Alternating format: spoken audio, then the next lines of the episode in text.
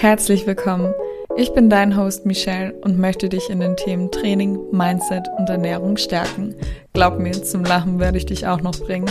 Ich freue mich darauf, dich in den nächsten Minuten begleiten zu dürfen. Und damit herzlich willkommen zu einer neuen Podcast-Episode. Ich hoffe, dir geht es wie immer gut und du bist gesund. Ja, das heutige Thema widme ich ähm, dem Beruf, den Job. Ich merke immer wieder, wie viele Anfragen ich bekomme, wie man denn am besten seinen Traumberuf findet, beziehungsweise sich eher dafür einsetzt, sowohl bei meiner Community in Instagram als auch bei meinen Coaching-Klienten. Und da dachte ich, kann ich dich eventuell ein bisschen motivieren, falls du ihn noch nicht gefunden hast, beziehungsweise falls du die Motivation noch nicht gefunden hast, dich für deinen Traumberuf einzusetzen, beziehungsweise für dich einzusetzen, deinen Traumberuf nachzugehen. Ich bin ja nicht der Meinung, jeder sollte sein Rezept finden und Meisterkoch darin werden. Ja, Selbstverwirklichung. Mehr als das gute Gefühl. Der Wunsch nach der Selbstverwirklichung wächst in unserer Gesellschaft als ein Zeichen des Wohlstands und der wirtschaftlichen Sicherheit. Immer wieder hört man, beziehungsweise immer mehr hört man von dem Wort Selbstverwirklichung. Sich selbst auch beruflich zu verwirklichen, ist eine starke Motivation. Ob mit einer Selbstständigkeit oder einer Anstellung in einem geliebten Bereich, so hofft man einen direkten Sinn bei seiner Tätigkeit zu bekommen. Dahinter steht oft der starke Wunsch, Gutes zu tun und sich zugleich mit seiner Arbeit identifizieren zu können. Man möchte zu einer bestimmten Gruppe von Menschen gehören, die sich über ihren Beruf definiert. Daraus schöpft man neben dem Gefühl der Zugehörigkeit auch Anerkennung und gesellschaftliche Akzeptanz. Es ist das Bedürfnis seiner Individualität auch im Beruf auszuleben. Das heißt, wirklich zu bemerken, hey, diese Arbeit oder diese Art von Tätigkeit macht mir mehr Spaß als andere Tätigkeiten. Um, sich selbst zu verwirklichen heißt, in Beziehung zu etwas zu treten. Es passiert also etwas zwischen einem selbst und der Umwelt. Die Erfüllung liegt in dem, was man erlebt. Unser Tun ist Selbsterfahrung. Es gibt da eine Bedürfnispyramide. Ich bin mir sicher, die hast du schon einmal gesehen. Und zwar geht es um die Maslow'sche Bedürfnispyramide. Ähm, ich glaube, ich habe den Namen falsch ausgesprochen. Es ist auf jeden Fall ein Psychologe namens Abraham Maslow. Und der beschäftigt sich mit Motivationen und zeigt die unterschiedlichen Stufen der menschlichen Bedürfnisse auf. Ich das hat mich schon damals in der Schule begeistert, weil es stimmt tatsächlich. Die einzelnen Stufen der Pyramide bauen dabei direkt aufeinander auf. Erst wenn die Bedürfnisse der unteren Stufe befriedigt sind, können wir uns den höheren Bedürfnissen widmen. Die unteren drei Stufen bilden die sogenannten Defizitbedürfnisse, das heißt Grundversorgung, Sicherheit und soziale Bedürfnisse. Sind diese erst befriedigt, wird laut dem Psychologen Zufriedenheit empfunden.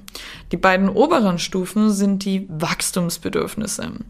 Das heißt Individualbedürfnisse wie Erfolg, Anerkennung, Stärke, Freiheit und Unabhängigkeit. An der Spitze erst steht die Selbstverwirklichung als ein nahezu theoretisches Konstrukt. Maslow ging davon aus, dass die Wachstumsbedürfnisse, also auch die Selbstverwirklichung, niemals komplett befriedigt werden und ohnehin nur zwei Prozent der Weltbevölkerung diese Stufe der Bedürfnispyramide erreichen können. Und damit die Selbstverwirklichung gelingen kann, muss also zunächst alles andere stimmen. Finanzielle Absicherung, sicherer Wohnraum, gute soziale Kontakte, ein berufliches Umfeld, das einen vorantreibt, uns inspiriert und vieles mehr. Und unter den falschen Bedingungen droht die Selbstverwirklichung. Ich sage bewusst droht ob in Selbstständigkeit oder der Anstellung im gewünschten Bereich, eben, dass es scheitert.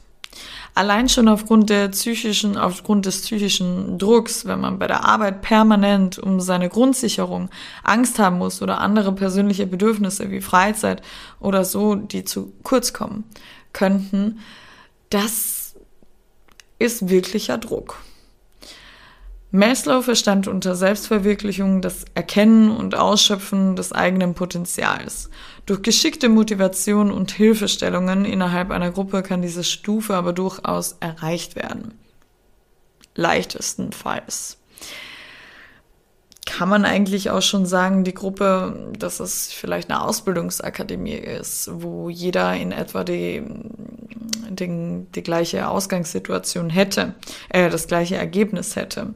Oder die Schule oder ähm, ein Studium.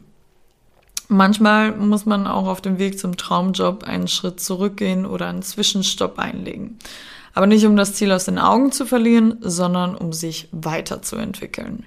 Als ich mir Gedanken gemacht habe über diese Podcast-Episode und mir Notizen aufgeschrieben habe, ist mir eben diese Maslow-Pyramide eingefallen.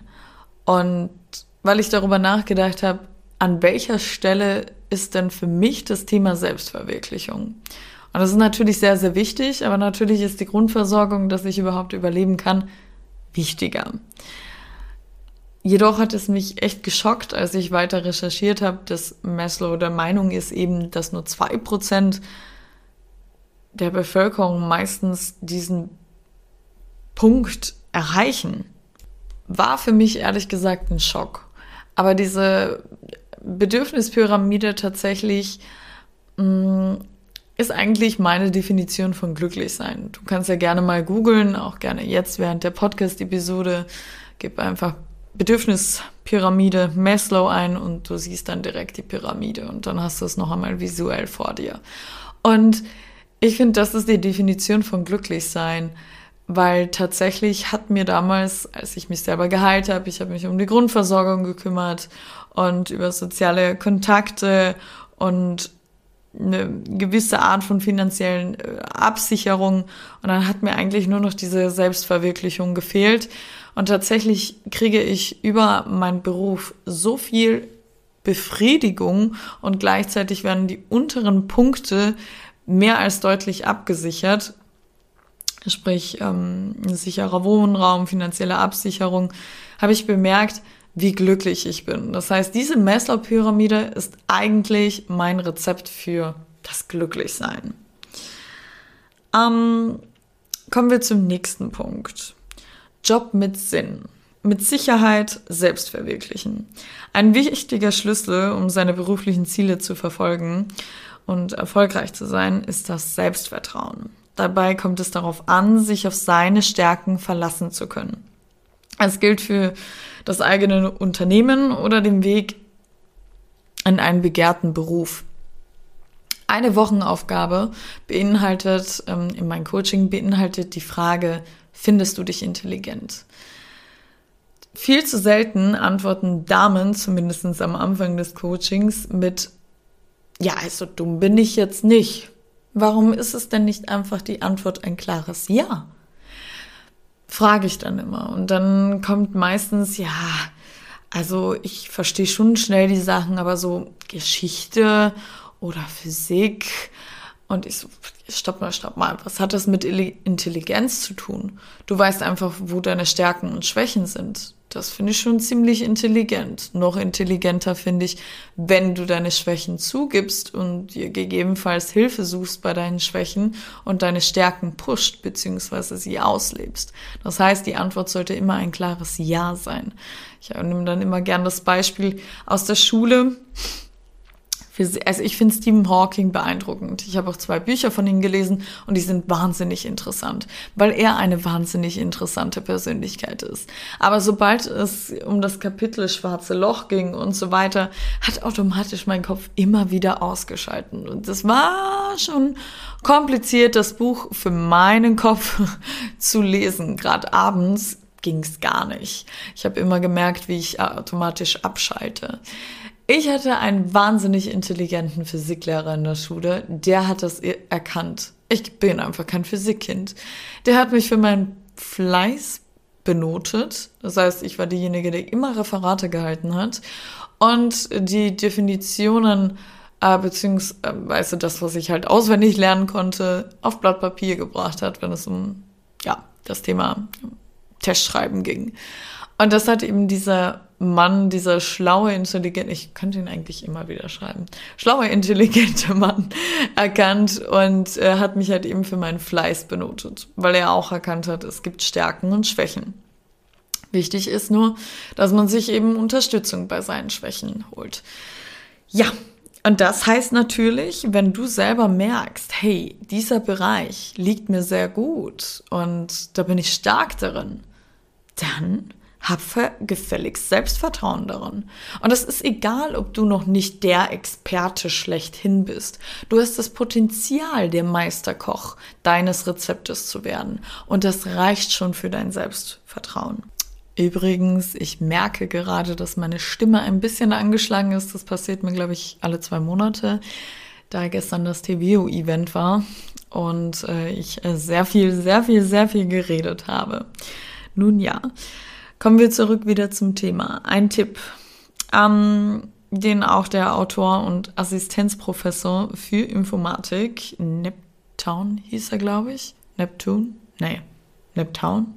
Ich glaube, so hieß er er warnt, ähm, Folge deiner Leidenschaft ist der gefährlichste Rat.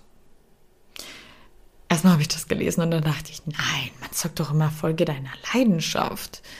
Das kann doch kein gefährlicher Rat sein. Ja, eine Arbeit, die man nur aus Leidenschaft wählt, weckt sehr hohe Erwartungen. Ähm, würden diese enttäuscht werden folgen daraus häufig Jobwechsel oder sogar massive Selbstzweifel. Ich kann doch eh nix. Jein. Man sollte verstehen, dass in dem Wort Leidenschaft auch Leiden steckt. Das heißt, auch ich darf, auch wenn mein Beruf meine Leidenschaft ist, darunter leiden und auch mal keinen Bock haben. Das bringt natürlich nicht Selbstzweifel und es kann auch mal sein, dass ich etwas nicht so hinkriege, wie ich es mir vorgestellt habe, beziehungsweise es kann nicht sein, es kommt vor, ähm, aber ich habe dadurch keine massiven Selbstzweifel, denn Leidenschaft, das Wort Leiden steckt auch darin.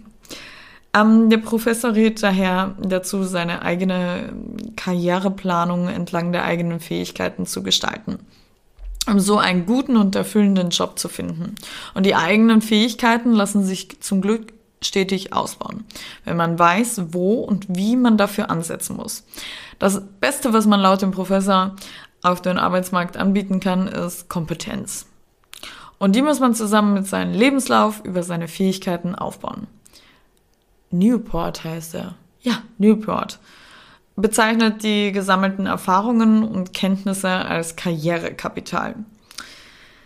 Je wertvoller die erworbenen Fähigkeiten für den Arbeitsmarkt sind, desto mehr Raum eröffnet sich für die Umsetzung der eigenen Ambitionen und auch bessere Stellenangebote werden irgendwie greifbar. Das heißt, meiner Meinung nach ähm, lernst du aus allen Erfahrungen. Und nur weil du vielleicht, ich komme auch gleich zu meinen eigenen zu meiner eigenen beruflichen Vergangenheit, nur weil du vielleicht viele Dinge ausprobierst und mach ruhig Praktika. Du lernst einfach immer wieder was dazu. Und selbst wenn es das, dass du dazu gelernt hast, dass es das eben nicht ist, was du machen möchtest. Und mit jeder Branche und mit jeden, jeder Stelle lernst du einfach so viel dazu, dass du das auch wiederum mitnehmen kannst für das nächste Mal. Und zugleich erhält man mehr Selbstvertrauen, wenn man durch Erfahrungen besser und sicherer in seiner Arbeit wird. Wenn man auch irgendwie Ängste und Befürchtungen über vielleicht einen Jobwechsel oder Branchenwechsel dadurch wegbekommt, dass man sich einfach mal zum Praktikum bewirbt und alles komplett neu macht. Da muss man Mut haben. Aber das bist du.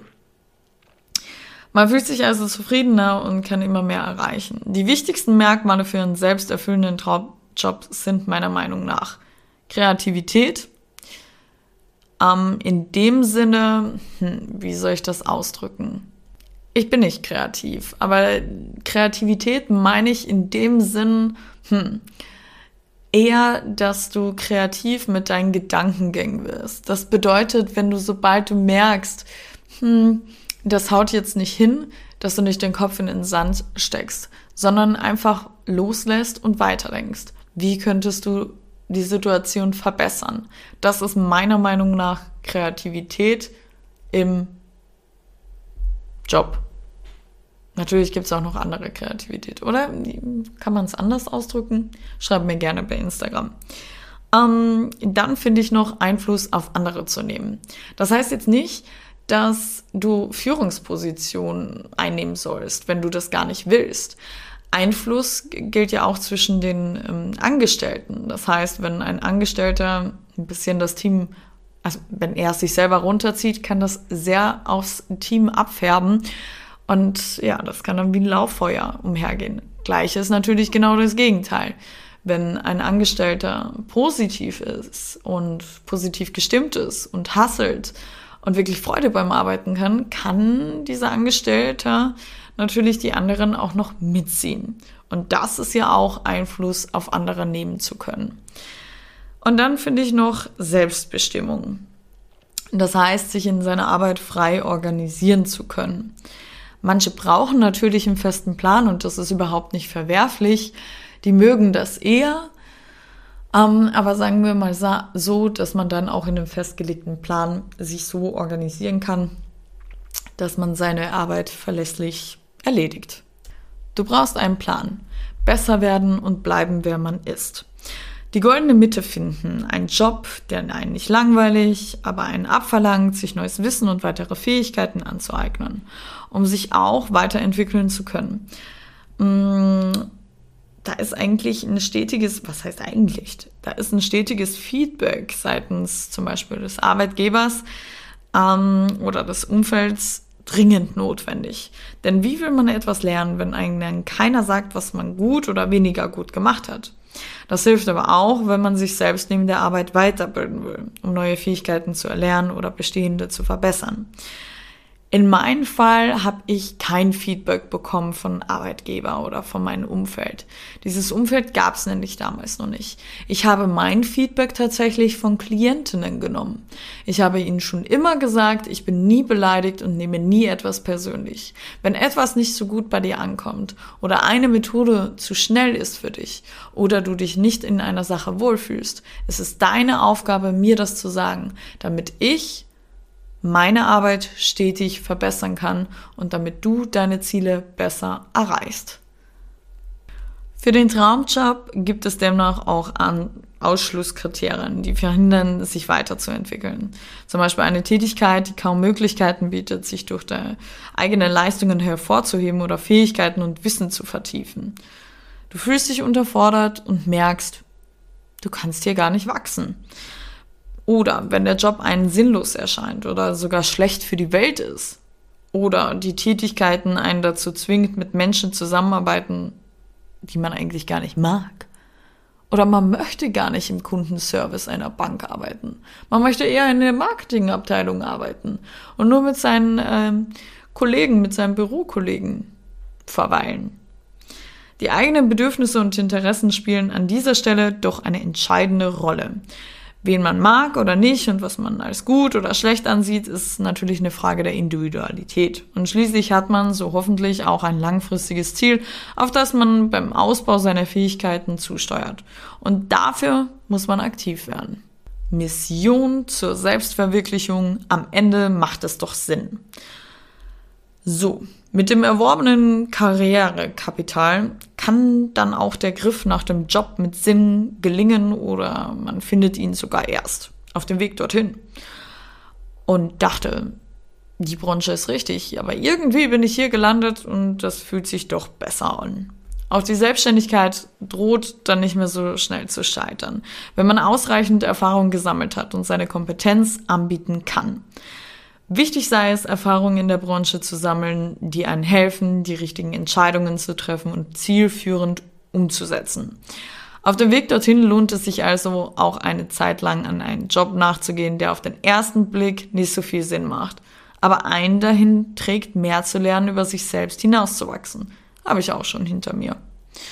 Im Idealfall treffen alle Merkmale zu, die einen helfen, das Karrierekapital auszubauen. Denn auch der Erfolg eines eigenen Projekts hängt davon ab, wie gut man sich auskennt. Zum einen sollte alle Leute, die davon erfahren, sofort ihres Freundes- und Bekanntenkreis darüber informieren wollen. Zum anderen darf es am richtigen Ort passieren, damit es natürlich auch im Munde bleibt, damit du im Munde bleibst, dein Projekt im Munde bleibt.